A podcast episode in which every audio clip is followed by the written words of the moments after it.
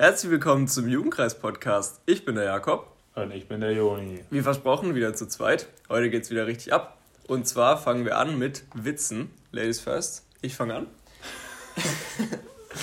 also. Also eigentlich wollte ich heute Morgen einen Witz über die Deutsche Bahn erzählen, aber der wäre halt, bis der Podcast rauskommt, einfach nicht angekommen. Deswegen bin ich an den Schalter gegangen bei der Deutschen Bahn und habe gesagt, dass ich gerne Orangensaft hätte. Und hat die mich voll dumm angeguckt und hat gefragt, was das hier die Deutsche Bahn Unternehmen ist und so und es hier keinen kein Orangensaft gibt. Und dann habe ich halt gesagt, ja, ich dachte, es wäre ein Saftladen. ja, schlecht. Ich habe einen Witz vom Olli, ich weiß nicht, ob ihr den Olli kennt, aber der hat er irgendwann mal erzählt. Ich kenne, ich habe ihn mal gefunden auf YouTube leider, aber den gibt es irgendwo. Und zwar trifft sich ein Hase, ein Fuchs und ein Bär im Wald zur Musterung fürs Militär. Also die müssen irgendwie zum Militär und die brauchen einen Grund, warum sie nicht zum Militär können, weil sie halt irgendwelche körperlichen Beschwerden haben.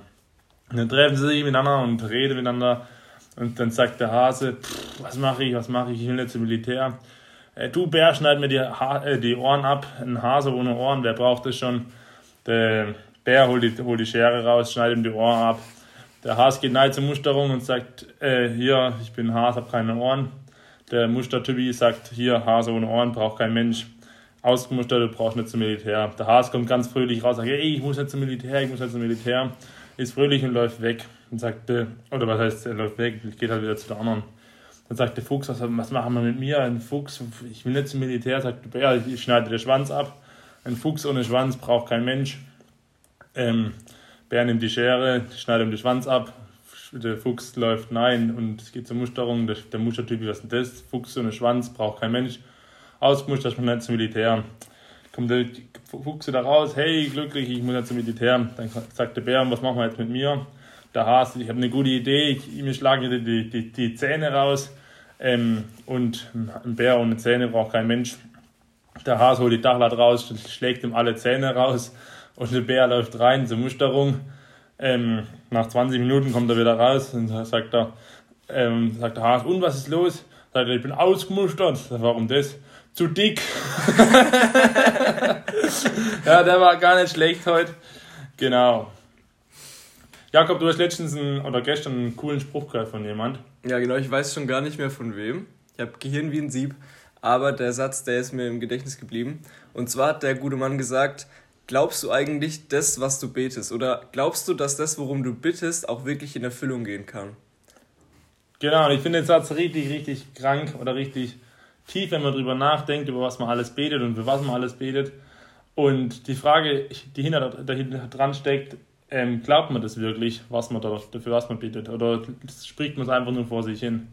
Genau, weil voll oft ist, glaube ich, so, dass Dinge passieren im Leben, wo man selber nicht weiter weiß, wo man jetzt keine Lösung parat hat und nicht wirklich weiß, wie das Problem jetzt zu lösen ist. Und dann betet man einfach und übergibt es Gott. Aber glaubt man dann auch wirklich dran, dass es wirklich in Gottes Hände gut aufgehoben ist und glaubt man wirklich, dass Gott es lösen kann und das Problem halt bewältigt kriegt?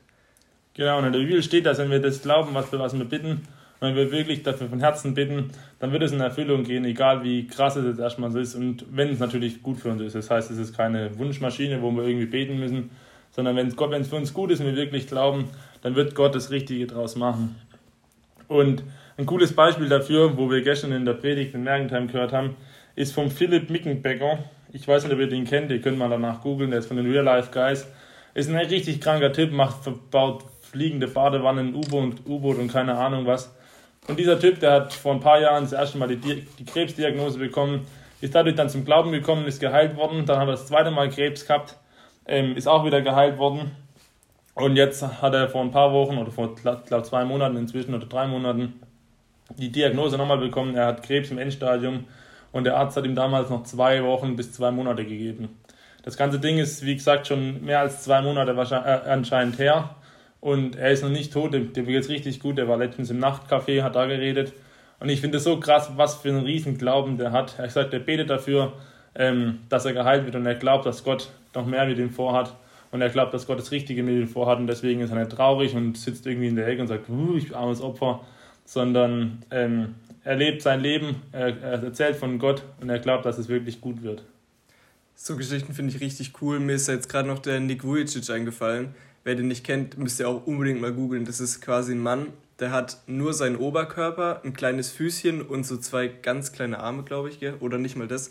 Und der hätte eigentlich allen Grund, übel depressiv zu sein, sich nicht an Gott zu wenden oder so, oder Gott zu fragen, warum er denn so auf die Welt gekommen ist.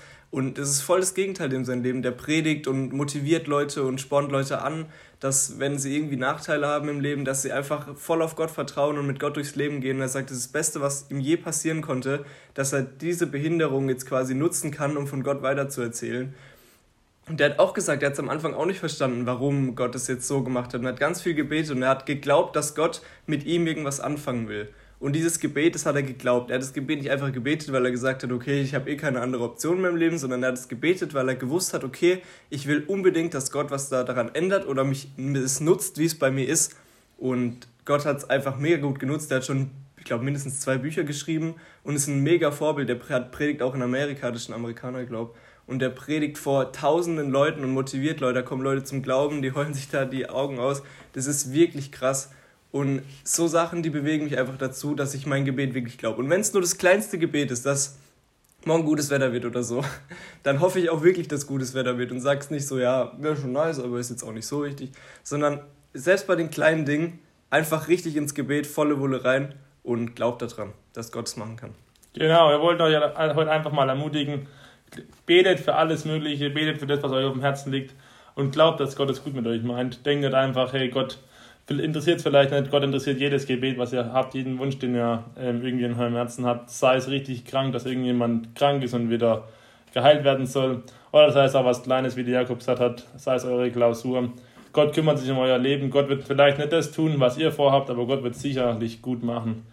Und wenn man das macht, dann erlebt man wirklich, was für einen krassen Gott wir haben. Ja. Probiert's aus, erzählt uns davon. Wir freuen uns. Eine gute Woche euch. Bis Freitag. Servus.